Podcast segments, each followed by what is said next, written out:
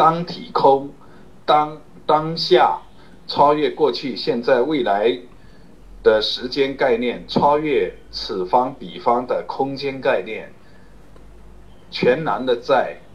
所谓的全，不是相对于部分而说的全，而是一切如是的全。当体体性体性属性，不是现象上，而是属性上。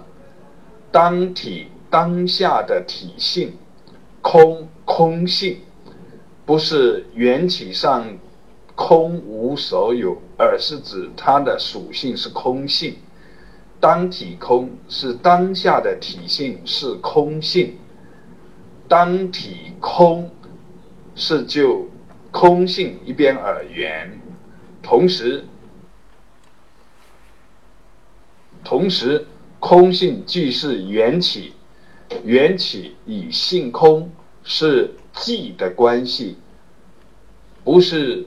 时间上有先后，听起来有先后是指语言上的表达有先后，因为语言一表达就必须在时间空间上去铺陈，只要落在时间空间上就有次序，而毕竟的记是无次序的，当下都是当下记。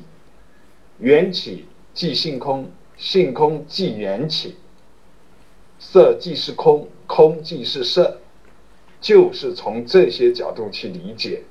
当体空是超越时间空间的概念，全然的如是，法尔如是。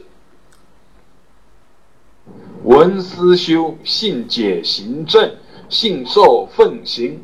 当已经听到了当体空的义理，呃，内在也能够去承许，就应该在时时刻刻、在在处处中落实到心念上，在念念觉照、念念分别当中去体认当体空。